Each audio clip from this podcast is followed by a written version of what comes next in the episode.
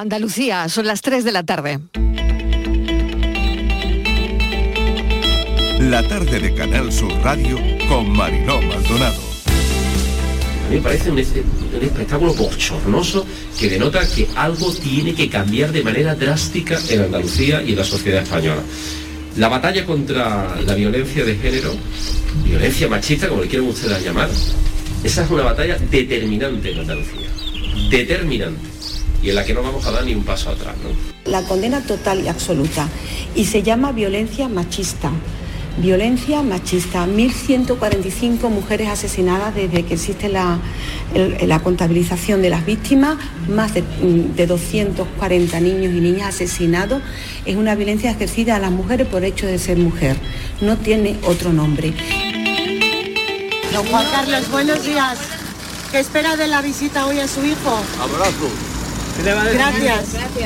Yo creo que, en, estos, eh, en estos días de visita del rey Juan Carlos eh, ha perdido una oportunidad, una oportunidad que los españoles esperaban eh, de dar explicaciones, de pedir perdón y sin duda ha perdido la oportunidad que merece la sociedad española, pero también la democracia. debemos de quitarle presión mediática ¿no? a una visita que me parece que entra dentro de lo normal, que rey emérito, es un ciudadano español, ha sido nuestro jefe de Estado durante casi 40 años y que a pesar de, las luces y la sombra que ha tenido su reinado, creo sin duda alguna que hay mucho más luces que sombra y que se merece también el respeto y la consideración de la mayoría de los españoles.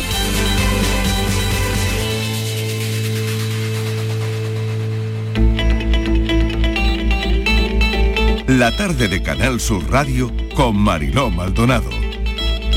Acaban de oír los sonidos del día, ¿qué tal como están? Desplegamos el mapa de sonidos del lunes en nuestra línea de audios, parte del protagonismo de la actualidad. Vamos a dar un repaso a la mañana y después saben que a esta hora nos gusta detenernos en algunos asuntos. Un lunes de muchas cosas, de mucha actualidad y de muchos sucesos, algunos que vienen del fin de semana. En Córdoba ya han dado con el hombre que se buscaba como autor del asesinato de su pareja de 26 años y un menor de 15 herido, primo del supuesto agresor y fuera de peligro, aunque hospitalizado. Ocurrió en Montemayor, en Córdoba, ya se encontraba allí para trabajar en el campo y su pareja igual. Deja dos hijas pequeñas en su país, en Rumanía, que no volverán a ver a su madre. En Sanlúcar de Barrameda la policía ya ha detenido al hombre que intentó asesinar a su pareja y está fuera de peligro. Había denuncias, está grave, pero habían decaído con el tiempo y ella había vuelto con su pareja esa noche. Le dijo que se iba a separar. La violencia machista, intolerable y despiadada que no cesa. Menos de un mes faltan para las elecciones andaluzas y la precampaña sigue su camino. Hoy se cumplen 40 años de las primeras elecciones que se celebraron aquí, en Andalucía. Sanidad investiga si hay relación entre la viruela del mono y una macrofiesta en Canarias donde se congregaron 80.000 personas. Se busca algún vínculo, es un trabajo de vigilancia epidemiológica para frenar la transmisión, que es lo que se intenta ahora. Hay en Madrid 40 casos bajo sospecha, aquí en Andalucía también tenemos algunos. En el Reino Unido detectan ya casos cada día, así que esto crece rápido, crecen rápido los contagios. Y el rey emérito ha acudido a su encuentro con su hijo, el rey Felipe VI, encuentro familiar del que no ha habido imágenes y parece que hoy mismo volverá a Abu Dhabi.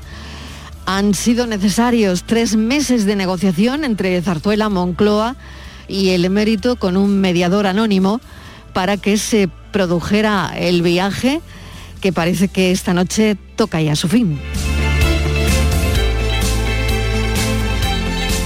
Nos detendremos también en la siguiente historia. Fíjense, hay más de 100.000 puestos de trabajo que las empresas no consiguen cubrir ahora mismo. Hay sectores con muchos problemas para contratar personal y estamos ya en puertas de la campaña de verano. En Estados Unidos quiero que sepan que esto tiene nombre y lo llaman la Gran División. Profesionales que dejan sus puestos porque no soportan las condiciones laborales o porque quieren cambiar de vida o incluso un misterio que todavía eh, no se sabe por qué está ocurriendo todo esto. Hoy el Ministerio de Trabajo ha reunido a los agentes sociales para analizar este fenómeno muy visible en la hostelería. Faltan camareros y camareras. Hemos sabido también que el número de opositores mayores de 50 años se ha duplicado desde la COVID. Y este es uno de los asuntos en los que nos detendremos dentro de un instante. Hoy debate de las pensiones. También la Comisión Europea tiene dudas sobre la reforma que aprobó el Gobierno y resolverla será clave para que se liberen fondos europeos.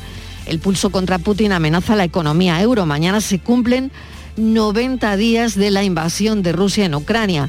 El presidente de Ucrania participa hoy en Davos porque allí también se analiza el impacto de la guerra en Ucrania.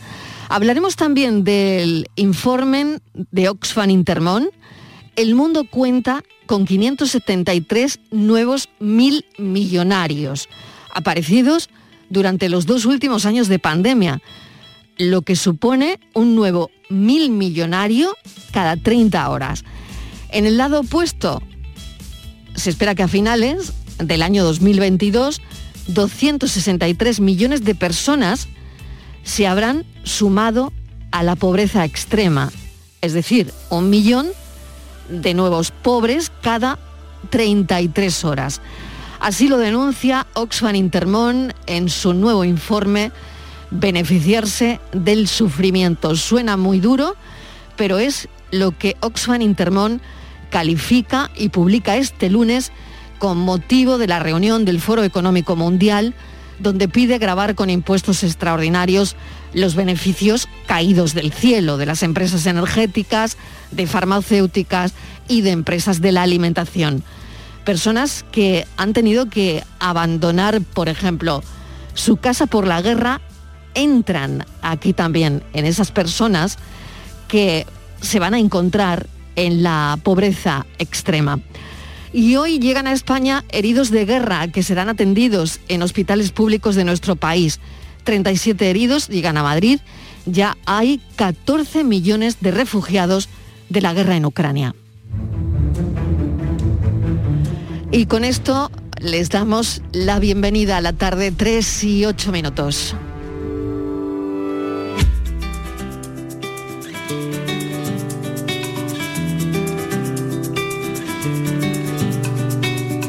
Pasas el día conectado, escondido en algún lugar, acechando como un extraño, controlando con tu mano alguna falsa realidad, sin entender lo que está pasando. Tienes que tratar de comprender que están cayendo estrellas en el mar y no las ves. Vas mirando de reojo a la verdad son los rostros de la vergüenza que te rozan sin tocar. Mires pa' otro lado, mi corazón abandonado. Se está haciendo muy tarde para levantarte. Por eso que se abra la muralla y se crucen las palabras olvidadas en la playa. Por eso, si te quedas a mi lado, en cualquier frontera, todos somos refugiados.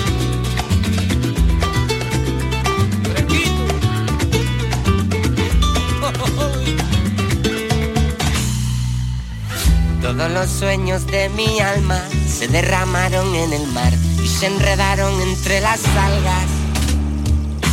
El destino nos señala como si fuera un juego de azar, una diana en la espalda.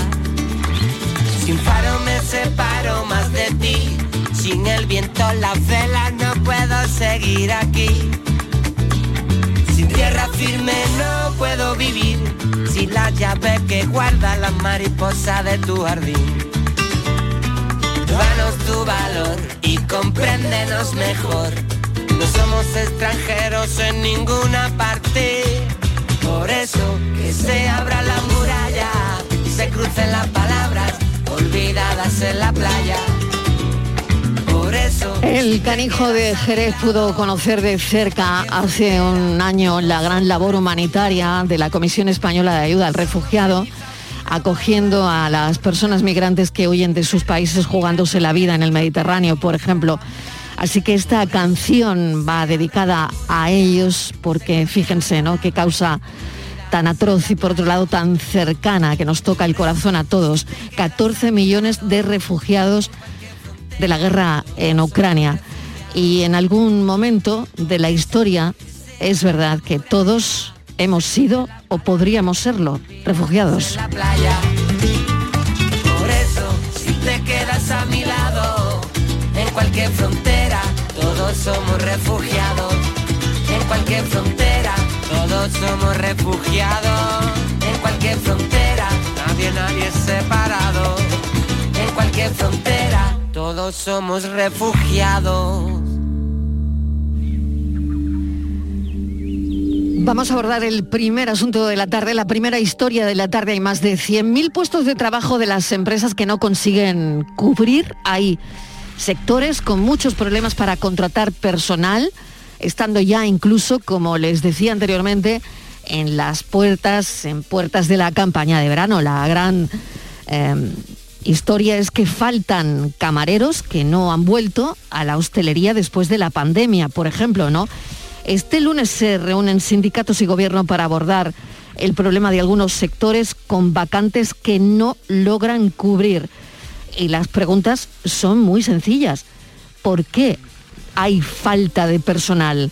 Estíbaliz Martínez, mesa de redacción, hemos estado esta mañana ahondando en este asunto. ¿Qué tal? Bienvenida. Hola Mariló, ¿qué tal? Buenas tardes. Sí, hay varias variables, pero sí es verdad que la voz de alarma que viene lanzando eh, desde hace meses los empresarios de la hostelería va adquiriendo cada vez una mayor dimensión conforme Mariló se va acercando la temporada alta en Andalucía. Faltan camareros, repiten una y otra vez y lo peor de todo es que por lo que parece el asunto lejos de ser fácil solución parece enconado y sin una salida clara. ¿Por qué nadie o muy pocos quieren ser camareros? La respuesta tiene, como te decía, múltiples variables pero una igual de las de más peso se relaciona con las condiciones laborables del sector. Los que quieren trabajar en el sector dicen o alegan que no se pagan horas extras ni los festivos y la gente joven pues acaba optando por buscar trabajo en otros sectores como por ejemplo puede ser el comercio. Para otros es prioritario conciliar la vida familiar y laboral y tener los fines de semana libres y poder descansar los festivos y eso, bueno, pues ya sabemos que es algo que no es posible, no se encuentra en la hostelería. Para los empresarios, Mariló, según las estimaciones que maneja el sector, dicen que este verano va a haber mucho trabajo y que es necesario aumentar el personal en la hostelería. Dicen que no es que, dicen los empresarios, que no es que no nadie quiera trabajar como camarero, pero que sí es verdad que cuesta encontrar personal para llegar a ese pico que la industria turística quiere alcanzar. Razones, bueno, pues el tema del turno partido sin duda influye también influyen los eh, trabajos de fin de semana.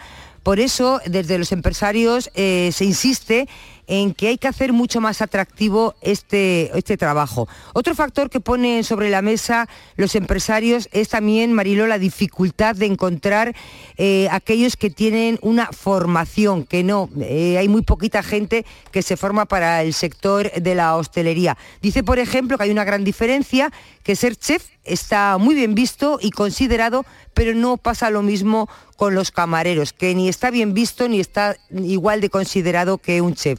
Así que como ves hay varias variables, pero el problema es que faltan camareros y el verano en Andalucía se presenta bueno si las cosas no cambian. Claro, vamos a ver dónde se está yendo el sector, por un lado, ¿no? Eh, faltan pues aproximadamente eso, lo que estamos comentando, unos 50.000 camareros.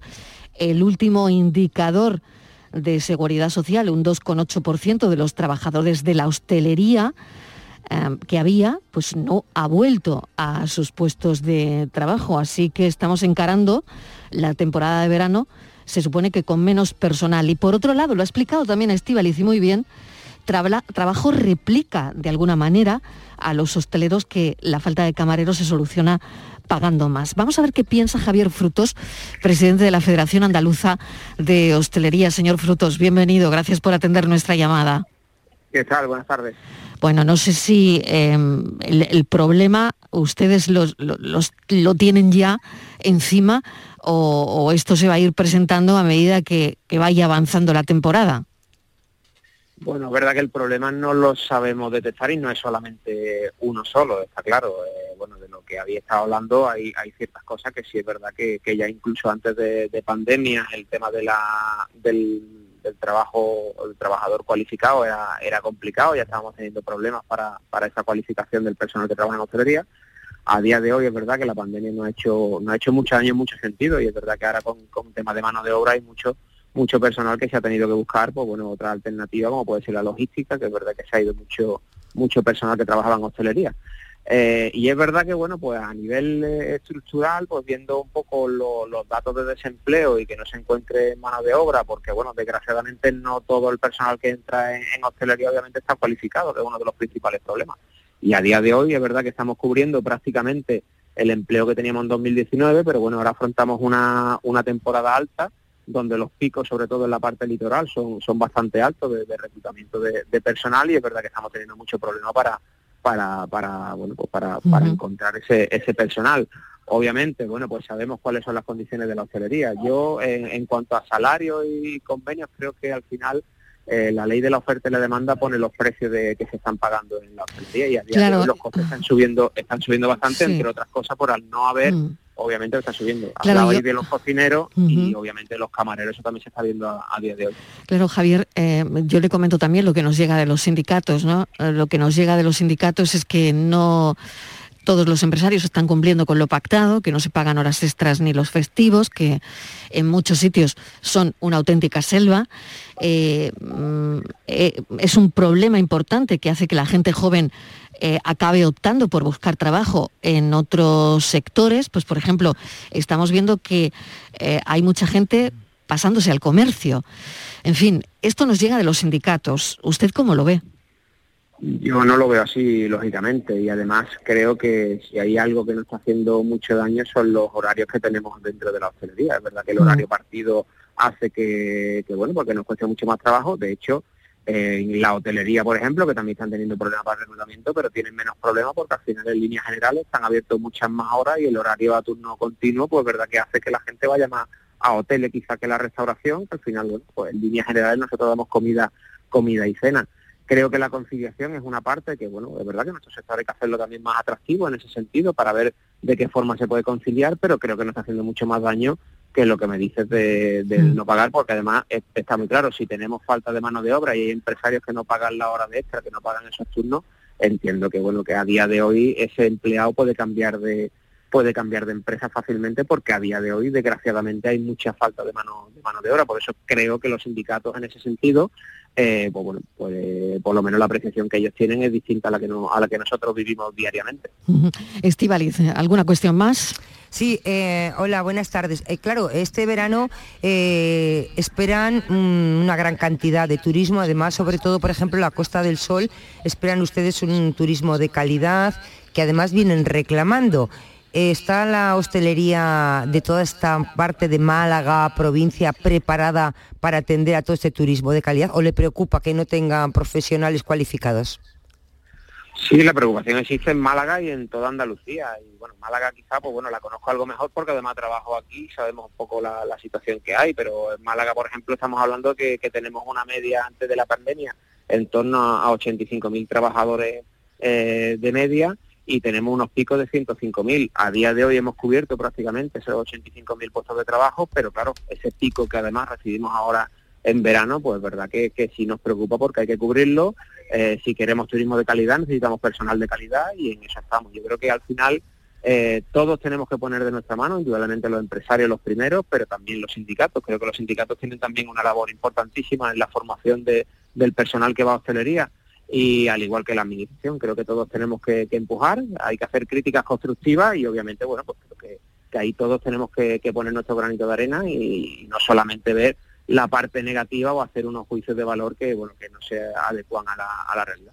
Es curioso, sí, sí añado una cosa, porque 146.000 parados que, eh, que, tiene Málaga, por ejemplo, ¿no? que estábamos eh, focalizando un poco ahora mismo en, en Málaga, esto es una gran anomalía, ¿no? Mm, Por eso decimos que creemos que hay una, un fallo creo que estructural, porque si nosotros solicitamos, y no solamente nosotros como hostelería, estamos hablando de otros sectores como puede ser la agricultura, puede ser la construcción, que tampoco tiene mano de obra y en cambio pues vamos estamos viendo desempleados pues en, en la cifra que, que usted está diciendo. Por tanto, bueno, pues eh, si no necesitamos personal cualificado, porque incluso ya lo formamos nosotros, preferimos que entre por lo menos mano de obra y que poco a poco pues, vayan entrando en, en este sector, pues bueno, sí es verdad que nos preocupa que haya tantísimos desempleados y que, y que tengamos, bueno, pues falta de mano de obra, no solamente en hostelería, sino sino en mm. otros sectores, como le decía. Sí, Estivali, disculpa que le preguntaba al hilo de lo que estaba comentando. Sí, le quería decir una pregunta más, eh, señor Frutos. ¿Usted cree que es muy importante o que es necesario que desde las administraciones, desde el gobierno, esa reunión que hay hoy, no solo para la hostelería, como decía usted, para otros sectores, que se hagan iniciativas para fomentar el trabajo, por ejemplo, en este caso en la hostelería? Que se signifique un poquito más, ¿no? Que que se vea eh, que ser camarero es un trabajo pues pues bueno y que no sé y aquello de que para trabajar en un bar todo el mundo sirve que no es así eso es un problema, igual que no todo el mundo sirve tampoco para montar un restaurante como empresario, es decir, porque creo que eso tiene que, generalizarse y creo que esa es la, dignificación tanto empresarial como, como profesional.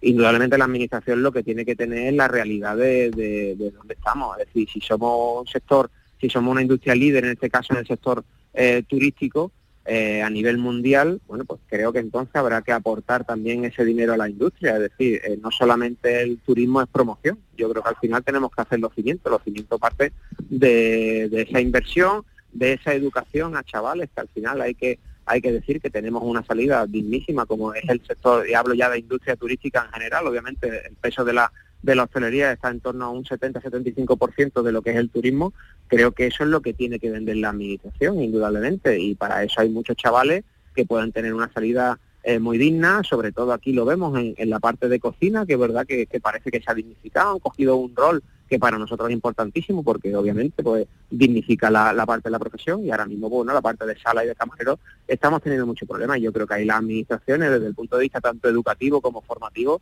tienen una labor importantísima de verdaderamente saber eh, cuál es la industria fuerte que tiene España, cuál es la industria fuerte que tiene Andalucía y obviamente pueda apostar, apostar por ella.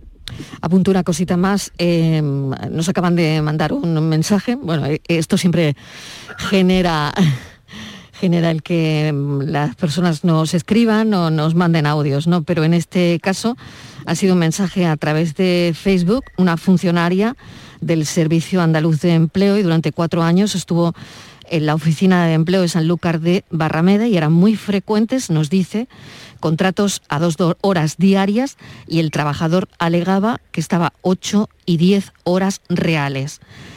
Nos comenta eso. Frecuente, frecuente contrato de dos horas y alegan, eh, el trabajador alegaba ocho y diez, ¿no? Pero la frecuencia entiendo que también estará dentro de que el trabajador que no acepte las condiciones que se le plantean si no son las adecuadas. Yo creo que eso ahí tampoco podemos hacer mucho más. Nosotros tenemos un mm. convenio, tenemos que cumplirlo y, en eso estamos. Y el trabajador tiene la misma, el mismo derecho a cogerlo que no cogerlo. Mm. Sí, una, última cuestión, más muy rapidita. Eh, la hostelería, porque fíjese, usted no tiene camareros y ahora nos encontramos con sectores de la población, por ejemplo, mayores de 50 años que, no, dicen que no encuentran trabajo. en hostelería hay cabida para todo tipo de trabajador, tenga la edad que tenga hay cabida para todo tipo de trabajador y si me apuras, personas con 55 años, que además lo hemos dicho y hemos estado hablando como federación con, la propia Junta de Andalucía, de que se reciclen a personas que a lo mejor no han trabajado en hostelería y que se hagan cursos dentro de los desempleados para reciclar a estas personas que quizás tengan más difícil el, entrar al mercado laboral, que nosotros indudablemente una persona con, con y en este caso no con experiencia, pero sí con responsabilidad laboral de muchos años, creo que se puede adaptar perfectamente a, la hostelería. Nosotros obviamente no discriminamos a nadie, ni muchísimo más, al revés. Si al final lo que necesitamos mano de obra, si es cualificada y sobre todo que tenga actitud para trabajar, eso es importantísimo. Javier, pues mil gracias Javier Frutos, presidente de la Federación Andaluza de Hostelería. Eh, les deseo mucha suerte porque hay que encarar con, con fuerza, desde luego usted decía que el, personal de calidad atrae turismo de calidad, ¿no? Así que, bueno, suerte y a encarar con fuerza la temporada. Un saludo. Venga, muchas gracias. Un saludo a vosotros. Tres y casi 25 minutos de la tarde y queremos conectar esta historia con esta otra. Fíjense, volver a hincar codos a los 50 años. Y es que hemos sabido, y nos ha parecido muy llamativo, que la pandemia ha duplicado la gente que se presenta a unas oposiciones con 50 tacos. Porque, bueno, el sector privado, comentan muchos opositores, que no termina ofreciendo la estabilidad que buscas con 50 años. Los demandantes de empleo público mayores de 50 años se han multiplicado por dos respecto al año 2019. Tenemos más datos, Estivaliz. Sí, Marilo, tenemos más datos. Fíjate qué curioso, ¿no? Porque parece ser que en este país, si tienes más de 50 años, tu currículum cuenta poco o nada. Son muchas las personas que tienen dificultades para encontrar trabajo según la edad, a pesar de haber trabajado durante años con una amplia experiencia. Fíjate, en los primeros meses de este año, del 2022, casi un millón, casi un millón de mayores de 50 años estaban en situación de desempleo. Esto representa algo más del 30% del paro total en España, es decir, Casi uno de cada tres son estas personas mayores de 50 años. Es por ello, Marilo, que opositar se ha convertido en una de las opciones favoritas para este colectivo. En su mayoría son mujeres, el 81% y como tú decías, se han doblado. Si vemos las estadísticas entre el 2019 y el 2021, hemos visto cómo eh, en el grupo de mayores de 50 años han doblado la opción de opositar. Si en el 2019 era un 5%, ahora más del doble, casi un 12% del 2021 eh, querían opositar. ¿Quién oposita eh, ese perfil mayor de 50 años? Como te decía, la mayoría mujeres, el 81%, el 75% son personas que viven casi todas en ciudades, en zonas urbanas, y una de cada cuatro reside en Madrid y seguida estamos Andalucía. Son personas que tienen en su mayoría cinco años de experiencia laboral, casi el 100%, estamos hablando de un 97%, y el 72% tienen hijos, la mayoría de ellos, más de la mitad, tienen formación universitaria y el resto, pues un 41% bachillerato o FP, es decir, que todos tienen formación, viven en pareja en su mayoría y el 16% eh, viven, no tienen hijos y un 6% viven con sus padres. En cuanto a qué opositan, pues Mariló, la mayoría de ellos opositan administrativo, auxiliar administrativo también y también seguido de las plazas para el Ministerio de Justicia. Así que este es un poco el perfil de esos mayores de 50 años. Muy bien, pues claro, eh, es buena idea. Nos preguntábamos esta mañana cuando hemos abordado el tema en nuestra redacción, cuando lo comentábamos Estíbaliz y yo, para, claro, poder ofrecerle todos los detalles a los oyentes a esta hora. Claro, lo primero que pensábamos si es buena idea opositar a los 50 años. Claro, ¿a quién hemos buscado para hablar de esto, para comentar esta noticia, para que nos oriente un poco a Luis Vera, director general de los centros donde más gente oposita. Luis Vera, bienvenido, gracias por acompañarnos. Muy buenas tardes, un placer como siempre escuchado y, y, recibir esa información tan buena que vais dando. Claro, es que fíjese cómo nos quedábamos esta mañana cuando eh, bueno, nos hemos encontrado esta información, que la gente oposita con 50 años y fíjese el porcentaje, el 82% lo está haciendo para buscar una mayor estabilidad con 50 años. Por lo tanto, lo primero, ¿es buena idea opositar con 50 años? Creo que es la mejor decisión que pueden tomar, porque el mercado laboral, como habéis dicho antes, de la empresa privada, pues parece que ya no cuenta con esa persona tan válida, con 50 o más, y es una persona a tener muy en cuenta porque tiene una experiencia, una madurez, eh, un conocimiento de la vida pues mejor que cualquier otro, que tengamos menos años. Y, son personas que, saben dónde están, saben lo que quieren y saben que el mundo laboral, la oferta que le da es mínima, sin embargo el empleo público, pues ellos son exactamente igual que un chaval con 18 que una persona con 30. No hay ningún tipo de restricción eh, genérica en cuanto a la edad, no hay ningún tipo de restricción. Entonces, ellos saben que preparándose en igual de condiciones que una persona más joven, un temario, y siendo bien, guiados ¿no? para unas pruebas, ellos las pueden superar pues perfectamente como cualquier otro opositor. Entonces creo que es la decisión muy buena y yo a mí ahora mismo se me vienen a la mente muchas personas que conozco, no sé, Manoli, Ana, muchas personas que las hemos preparado que ya son funcionarios y, y tenían más de 50. Bueno, y cuando llegaron, Luis, cuando llegaron a, pues eso, o tomaron, mejor dicho, la decisión de, con 50 años, prepararse una, oposición, ¿cómo llegan estas personas, no? Y, qué tiempo tardan primero en, prepararlas y, en volver de nuevo a una estabilidad. Pues sí, la verdad que su perfil inicial es una persona casi rozando la apatía, eh, en un estado casi depresivo, porque son personas que se encuentran con una carga familiar ya. Mm, bueno, pues que tienen hijos, que tienen, que tienen que mantener a su familia y que se encuentran sin un ingreso económico. Entonces vienen, ya os digo, apáticos, depresivos. Mm, lo primero que hay que hacer es empatizar con ellos informarles bien de qué tipo de oposiciones podrían ser más rentables, porque de nada sirve que ese opositor lo enfoque a una oposición de largo recorrido, aunque tenga un eh, estatus superior, ¿no? Si un grupo de funcionarios más grande, ¿no? Un juez, por ejemplo, o algún funcionario del grupo A1, pues quizá no le dé tiempo, ¿no? Esa persona con tanta edad, pues ya no tiene que enfocarle a una oposición con mayor número de plazas y que sea un poco más fácil, más accesible.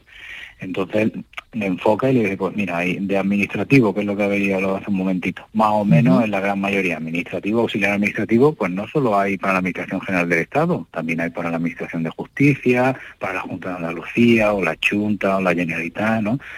Hay para muchos tipos de administración, local, autonómica o nacional, y tú le dices, pues mira, hay unas 7.000 plazas, 8.000 de este tipo, repartidas en, en cinco exámenes, o en cuatro exámenes. Si tú te estudias esta materia común, no te preocupes, que seguro que la conoces, la Constitución y tal, pues ya tienes cinco salidas factibles. Si además te preparas esta parte específica de las oposiciones, por ejemplo, de justicia, porque pues sepas que puedes optar a 3.000 plazas con tu, titulación.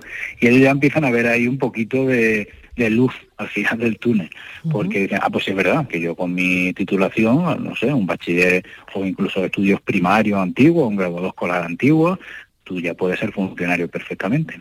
Entonces, sobre todo eso, ser empáticos con ellos, mostrarle una salida, que ellos la vean y que vean que efectivamente preparándose un temario pueden conseguirlo y, ya a partir de ahí enfocarle y trabajarle pues eso, su ilusión, su autoestima, que ellos vayan viendo las pruebas que les vamos haciendo en la academia, que ellos vayan superándolas, sus exámenes de tema y ellos se van viendo arriba y se ven ya codo con codo con un opositor de 30 o de 20 que lo igualan o lo mejoran, no hay ningún problema.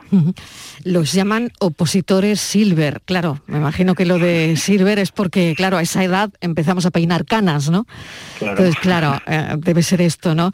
Y, eh, señor Vera, a usted no le habrá sorprendido, porque claro, usted está ahí eh, día tras día y me imagino que ha visto cómo ha ido creciendo ese porcentaje, esa duplicidad que hoy estamos hablando en los medios de comunicación.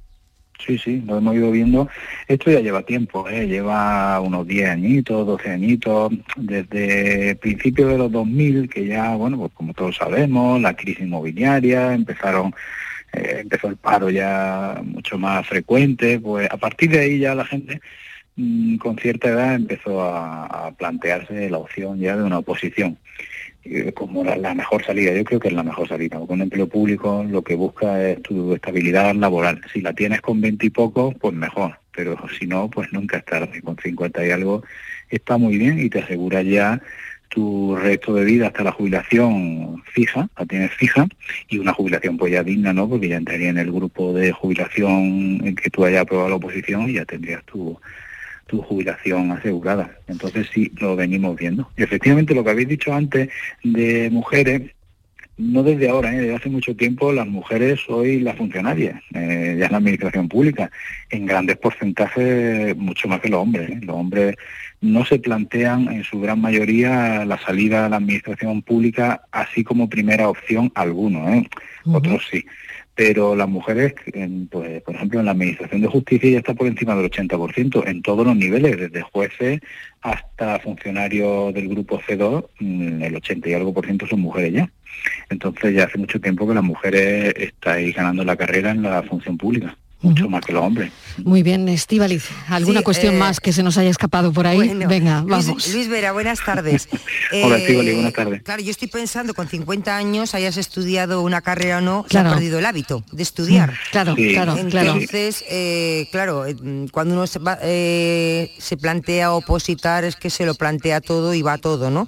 Se va, por supuesto, a una academia, porque con 50 años, si no vas a una academia, mm, mejor que, que nada, no sé que no seas un cerebrito. ¿Cuánto tiempo de media más o menos, eh, Luis, puedes tardar? Porque no me supongo que, claro, opositar, presentarte a la primera y aprobar, eso es como, no sé, te toca la lotería, ¿no? Eso será súper difícil. no sé. ¿cuánto tiempo de media puedes tardar desde que te Eso, decides ir sí. hasta que dices, bueno, lo he conseguido? Lo mínimo, lo mínimo para pensar con una garantía de aprobado, siempre que hayas estudiado mucho y te hayas preparado bien. Claro, si no estudias puedes estar todos los años que quieras.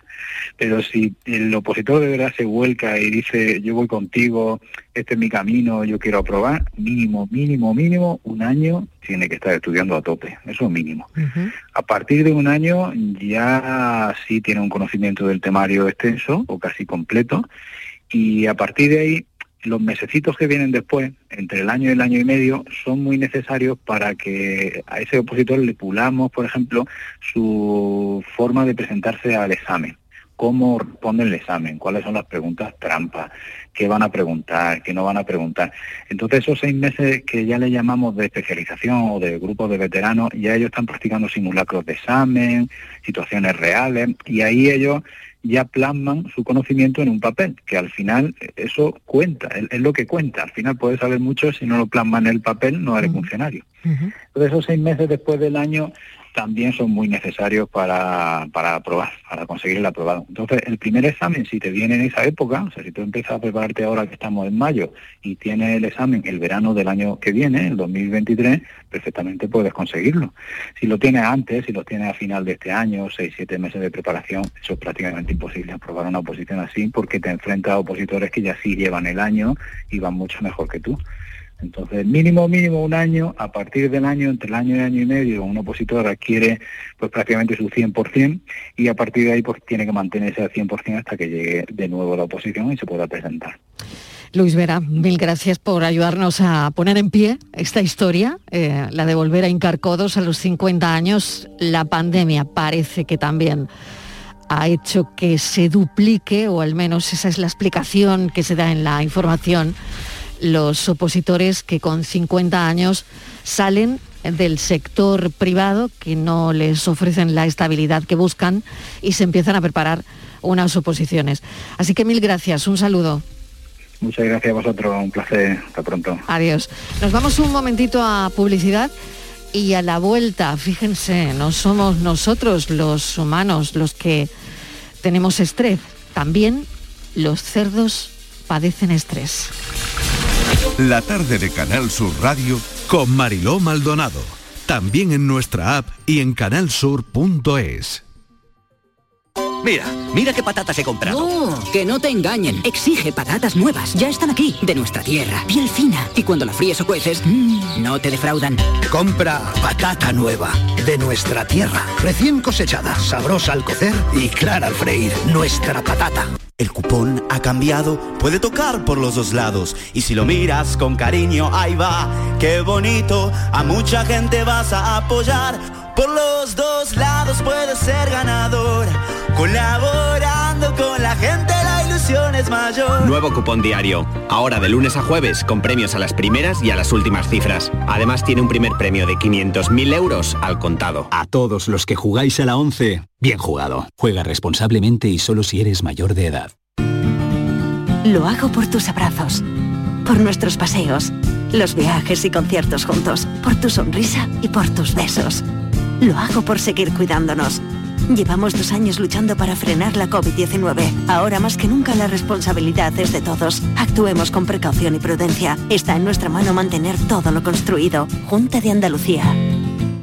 ¿Tu casa te aburre? Ven a Conforama y márcate un renove hasta un 25% de descuento extra en sofás, colchones y muebles para renovarla al mejor precio. Tu renove te espera hasta el 24 de mayo en tu tienda Conforama y en la web.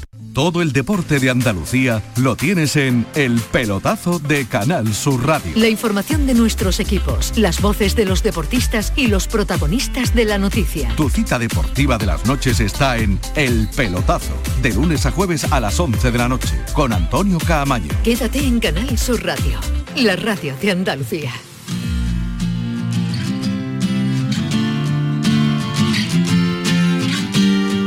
La tarde de Canal Sur Radio con Mariló Maldonado.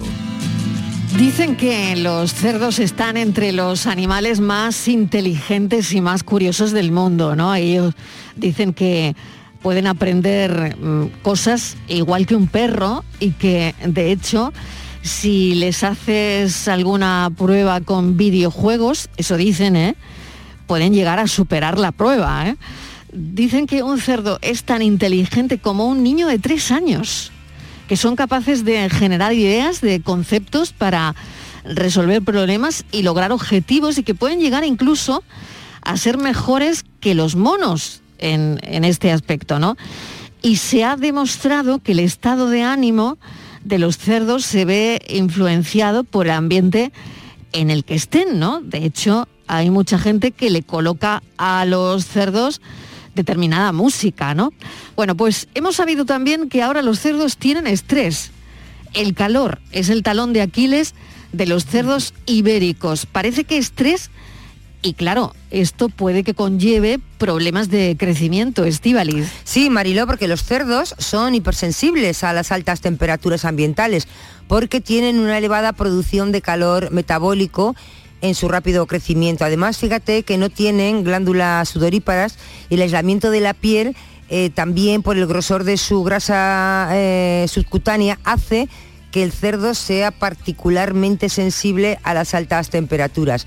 Este calor, esta variable ambiental, pues amenaza, Mariló, la producción porcina en todo el mundo y bueno, hay gente que incluso dice que si las temperaturas siguen subiendo, pues ya se habla de, pérdidas económicas, ¿no?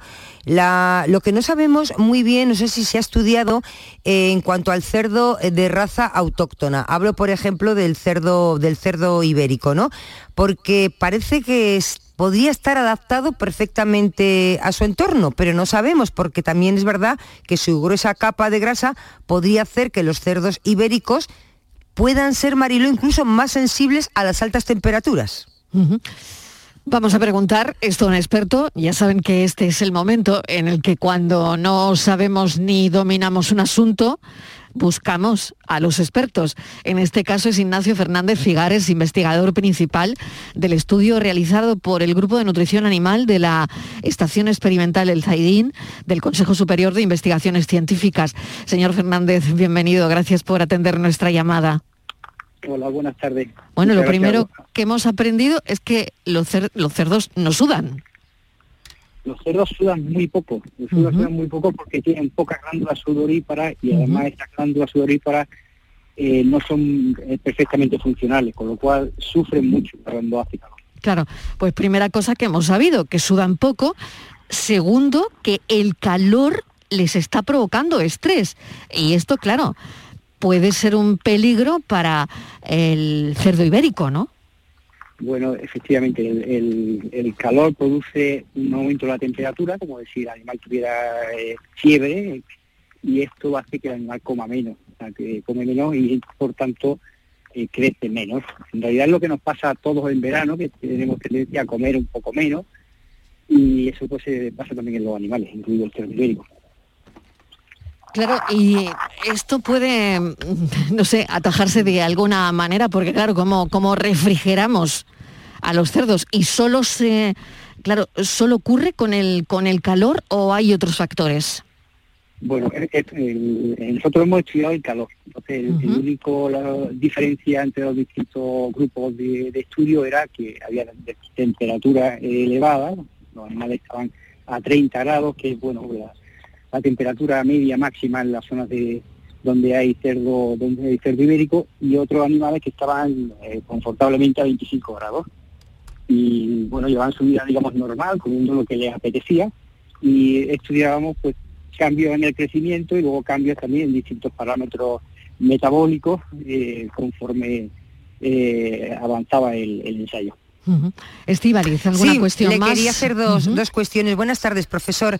Eh, ¿Y este estrés que sufren los cerdos mm, puede causarles, por ejemplo, la muerte súbita? Y le quería preguntar también ya dos cosas. Em, no sé si se le rocía, por ejemplo, al cerdo, un poco lo que hacemos los humanos, ¿no? Con agua fresquita para controlar ese aumento de la temperatura, ¿se podía ser una solución? Sí, sí, creo que puede ser una solución. De hecho, en la, en los, eh, la granja lo que se hace es poner eh, un, corrientes de aire fresco o bien se puede dar una, una especie de ducha eh, al animal que luego al evaporarse el agua pues pierda calor animal. Sí, esa, esa estrategia también se utilizan. Y otra cosita, sí, perdón. Sí, que nosotros lo que hemos hecho ha sido probar estrategias nutricionales, eh, añadir eh, sustancias naturales que podrían ayudar a, esa, gestionar ese, ese estrés por calor del, del animal. Sí, le quería preguntar, ¿y afecta la calidad de la carne del cerdo? No, no, no la afecta negativamente, eh, más bien eh, al contrario, hay una mayor eh, infiltración de, de grasa intramuscular, que es la que da la, jugosidad en, en, la carne, en el sabor de la, carne, y algunos parámetros de color de la carne también se mejoran en el sentido que es más preferido por el consumidor. Hay una mayor luminosidad de la carne, por ejemplo, entre otros entre otros parámetros. Claro, entonces eso no peligra, señor Fernández Fijares. No, por suerte, por suerte ya. Para el sector, claro, por suerte para, para el sector. Pues le agradecemos enormemente esta, esta explicación rápida, porque sí queríamos entender qué estaba pasando con, con los cerdos, sobre todo el ibérico y, y con el calor y el estrés. Gracias, un saludo. Muchas gracias. Vamos con la foto del día. Francis Gómez, ¿qué tal? Bienvenido. ¿Qué tal, Marilo? Buenas tardes. Pues hoy nuestra imagen la trae Javier Fergo, fotoperiodista nacido en Jerez, que estudió fotografía en Reino Unido. A su vuelta a España empezó a colaborar con medios locales y regionales. Desde 2013 trabaja como fotógrafo freelance para medios nacionales e internacionales, así como agencias de noticias, entre ellas Associated Press. En los últimos años ha puesto el foco en los migrantes y refugiados. Esta es la foto que ha elegido hoy. La foto de hoy viene desde un tren, un tren de mucha relevancia en la guerra ucraniana, ya que es el que conecta Polonia con Lviv Leópolis, la primera gran ciudad junto a la frontera polaca. Esta línea de tren es la que ha evacuado a, a millones de personas y la que también está sirviendo de, de, vía de regreso de muchas de estas familias a sus hogares en Ucrania. ¿no? La foto eh, se publica hoy en el diario Liberación en Francia y está realizada por la fotoperiodista francesa Adrienne Suprenan. Fotoperiodistas que eligen su imagen del día, hoy la foto desde un tren que espero que no se pierdan en nuestras redes sociales, 14 millones de refugiados de la guerra en Ucrania, 14 millones ya. La tarde de Canal Sur Radio con Mariló Maldonado, también en nuestra app y en canalsur.es. Canal Sur Radio, Sevilla. Estrés, reuniones, planificaciones. Respira. Si eres autónomo, en Caja Rural del Sur te ofrecemos la tranquilidad que necesitas. Cuéntanos tu caso y nos encargaremos de todo. Te esperamos en nuestras oficinas. Caja Rural del Sur. Formamos parte de ti. En Grupo Sirsa y sus marcas Renault, Dacia, Volvo, Mazda y Suzuki de Sevilla queremos ser muy claritos. Tenemos más de mil vehículos de ocasión y de entrega inmediata, con hasta cuatro años de garantía y solo este mes hasta 3.000 euros de descuento. Más de mil coches, hasta cuatro años de garantía y hasta 3.000 euros de descuento. ¿A que lo ves muy clarito? Grupo Sirsa, tus concesionarios Renault, Dacia, Volvo, Mazda y Suzuki en Sevilla. Ana, ¿qué te has hecho? Porque te veo genial. Pues ya eres la tercera persona que me lo dice hoy. En Clínicas Doctora Martán me han hecho un análisis personalizado de mi rostro y me he realizado algunos tratamientos estéticos. Con ella siempre obtienes un resultado natural. Además, la doctora Martán es especialista en relleno de labios. Los resultados son espectaculares. Ponte en las mejores manos y saca tu mejor versión. Clínica Doctora Martán, en Alcalá de Guadaira, calle Mairena 16. En Canal Sur Radio, por tu salud, responde siempre a tus dudas. Aumentan las temperaturas y con ellas nuestra actividad. ferias, caminos de romería, sequedad de los talones, ampollas, rozaduras, el esmalte de uñas, el calzado adecuado para el verano.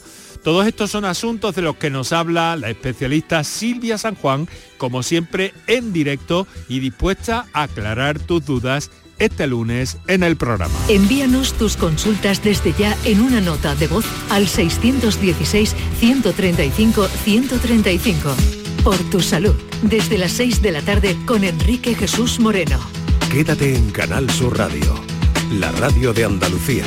La tarde de Canal Sur Radio con Mariló Maldonado. Estos son nuestros teléfonos 95 1039 105 y 95 1039 16. Saludamos a José María del Río, que nos acompaña a esta hora en Andalucía Pregunta. Recuerdo, si quieren mandar un mensaje de audio, ya saben que a partir de ahora en Andalucía Pregunta, de la tarde de Canal Sur Radio, está ya abierto y disponible el WhatsApp. 670 94 30 15, 670 94 30 15, 670 940 200, 670 940 200. José María, bienvenido, ¿qué tal? Bien hallada, Mariló, buenas tardes. Bueno, tenemos varios asuntos encima de la mesa. Uno de ellos no tiene nada que ver con el derecho de familia, pero si te parece, lo vamos a abordar contigo porque nos parecía interesante y es que, bueno, tiene que ver con, con cámaras de seguridad. Estivaliz, bueno, no con cámaras de seguridad, tiene que ver con la cámara que un individuo ha metido en un probador. Sí, la cámara de... No son cámaras de seguridad. No, es la cámara de su móvil. La cámara de, su móvil, de un hombre que, que, bueno, decidía que era muy bonito eso de espiar a las mujeres mientras se cambiaban, claro. Eso es. Eh, buenas tardes, eh, José María. Sí, es un señor que trabajaba en un edificio de oficinas donde hay una clínica y las chicas que trabajaban en la clínica se, bueno, se metían en, en ese cuarto de baño para cambiarse de ropa, ponerse el uniforme y este hombre que también trabajaba en el mismo edificio en otra empresa, pues lo que hacía era, eh, hizo de todo para grabar con su móvil a las mujeres en los baños mientras se cambiaban de ropa hasta que una de ellas se dio cuenta y, lo ha denunciado ¿no? por un delito continuado. Ahora ya es presunto autor de un delito continuado contra la intimidad de las personas. Y te queríamos preguntar, José María, en estos casos, ¿qué tipo de sanción puede tener este hombre? ¿Qué le puede pasar? ¿O, va a declarar y va a estar en la calle y mañana va a estar otra vez en las mismas? Vamos a ver, Estivali, la pregunta, la pregunta tiene un doble fondo y yo te voy a tratar de contestar a las dos. Vamos a ver. Eh, este señor presuntamente, si ha hecho eso, ha cometido un delito contra la libertad e indemnidad sexual, dice la ley, dice el Código Penal. Eh, eh, esos delitos se gradúan en función de la gravedad. Es decir, no es lo mismo un delito de agresión sexual, en los que puede haber o no penetración y por consiguiente puede haber violencia e intimidación y por tanto la pena es más grave, o los delitos que el código habla de abusos sexuales.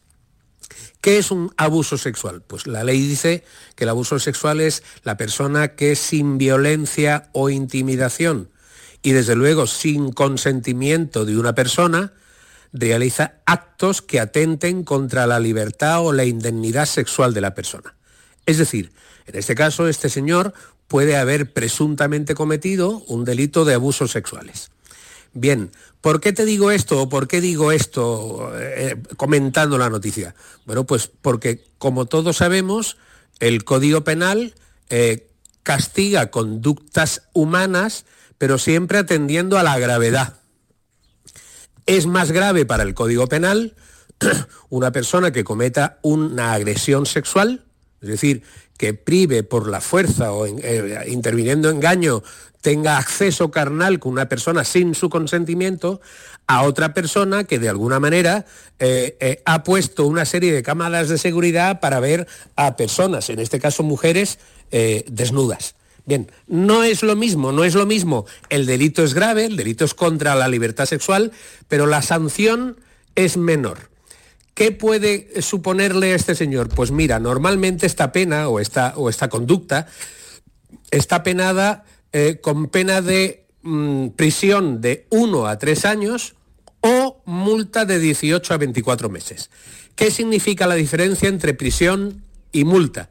Bueno, pues ahí estará la posibilidad del juez de lo penal que tenga que decidir y que tenga que valorar y enjuiciar esta conducta del sujeto, en la que tendrán eh, que tener en cuenta o en consideración una serie de personas. Por ejemplo, el número de personas que ha sido objeto de esa conducta anómala, anómala incívica y penalmente eh, prescrita. Eh, teniendo en cuenta todo eso, el juez se podrá mover entre prisión de 1 a 3 años multa de 18 a 24 meses. ¿Puede ser que este sujeto mañana esté otra vez eh, danzando por ahí? Pues sí. ¿Por qué? Pues porque la levedad de la pena que pudiera corresponderle, a no ser que el juez vea una, una actitud o una conducta eh, que pueda resultar reprobable, es una conducta que va a ser sancionada a través de la celebración de un juicio y que este sujeto se abstenga, en todo caso, de proceder o de cometer otro presunto delito u otro delito en el tiempo de duración ahora mismo hasta que se celebre el juicio, porque entonces sería reincidente y entonces sí que acabaría con sus huesos en prisión. Bueno, pues esto yo creo que sirve de, aclaración. Eh, es verdad que nos llamaba muchísimo la atención esta, esta historia, ¿no? Y queríamos saber bueno, pues que podía, que, podía caerle, ¿no? Y eh, bueno, por supuesto, presunción de inocencia hasta que no se demuestre lo contrario, pero bueno, las declaraciones de mujeres diciendo que aparecía un teléfono, o por lo menos cuando lo pillaron infraganti, pues bueno, ahí está, ¿no? Vamos a cambiar de asunto. Tengo aquí otra cuestión. Hola, buenas tardes. Una pregunta para José María. Tengo una hija con 19 años y le paso la, la pensión alimenticia. No trabaja ni estudia. ¿Hasta cuándo tengo que pasar la pensión? Tampoco tengo relación con ella. 19 años, pasa pensión alimenticia, no trabaja ni estudia. A ver. Bien, pues eh, como, está, como está descrita la conducta, perfectamente puede presentar una demanda de modificación de medidas solicitando la extinción de la pensión alimenticia. Porque claro, una persona mayor de edad también es objeto o sujeto de alimentos por parte de sus progenitores siempre y cuando estudie. Ahora, si no trabaja, no estudia, no se forma y vive del cuento, pues los progenitores que estén en esa situación, si lo acreditan delante de un juez, siempre podrán solicitar la extinción de la pensión alimenticia o, en caso o en otro caso, podrá decir, mire usted, si esta señora mantiene esta situación en el plazo de un año, pues temporalice, señor juez, el percibo de la pensión alimenticia por parte de esta señora, de esta chica de 19 años, a un año más. Eso de alguna manera cabe, es decir, modificar. Cuando una persona no estudia ni trabaja, ni se forma, ni tiene intención de ello, o lo mismo que no la quiere ver, que no mantiene relaciones con la madre, puede ser objeto de un procedimiento judicial ante el mismo juez que dictó esa pensión alimenticia solicitando su extinción. Muy bien, pues queda contestada esa pregunta para el oyente. Estivaliz, ¿alguna, sí, vamos ¿algún caso más Te voy a contar una historia a ver si se puede hacer algo Tres minutos y medio, Venga, Te hablo de Dani, un niño de 30 años, es hijo biológico de Diony, el componente del dúo Camela, y le guste no al cantante, la justicia determinó en su momento que existía esa paternidad, pero en tres décadas de vida pues eh, el cantante no ha visto para nada a este niño que, es autista, no ha recibido ni una llamada ni una muestra de cariño. Eso sí, él lo que hace es pasarle eh, mensualmente la pensión que le corresponde, pero nunca ha sabido, ha querido saber nada del niño, incluso intentó por todos los medios que esto no salía a la luz. Pero ahora la madre, Gemma Moreno, ha escrito una carta, la ha hecho pública, porque dice que el niño tiene un 75% de discapacidad y que quiere hablar, que quiere tener una muestra de cariño con su padre y que, no hay forma. Entonces ha decidido contar la historia para ver si, bueno, pues esos sentimientos se le ablandan al padre y, tiene un acercamiento hacia el niño. En este caso, mm, la justicia no puede hacer nada. Hombre, sí, puede privar a este señor, bueno, no, eh, sí, porque quiere, este, este chico, si debería tener una discapacidad, eh, será, tendrá lo que se llama la patria potestad prorrogada. La patria potestad sobre los menores de edad termina a los 18 años, pero si una persona está es incapaz porque tiene una deficiencia psíquica importante, se le prorroga la patria potestad. Y por consiguiente, si el padre niega su derecho afectivo para estar y relacionarse con su hijo, perfectamente la madre podría interesar lo que se llama la privación de la patria potestad, que es uno de los procedimientos más duros, más eh, graves que existen ahora mismo en derecho civil, significa que el padre legalmente tiene sus derechos como padre apartados o extinguidos sin perjuicio de la obligación que seguirá pesando sobre él de pago de la pensión alimenticia. Pues nada, eso es lo que quiere esta madre y este niño que parece ser que le manda muchos WhatsApp a su padre, pero que el padre no quiere nada, que no, que no hace caso de- del niño. Así que bueno. No quiere saber nada, ¿no? Y el Bueno. niño me imagino que eso pues le afectará mucho emocionalmente. Claro. Bueno, José María, eh, lo has explicado todo perfectamente, como siempre, con como, eh, como siempre, ¿no? Eh, con tu gran labor pedagógica, didáctica. Así que mil gracias. eh, hasta la semana que viene. Un beso. Venga, hasta ahora, José María. Adiós. Vamos a preparar un café que nos vamos a tomar hoy, café de lunes y, y nada, y escuchamos las noticias.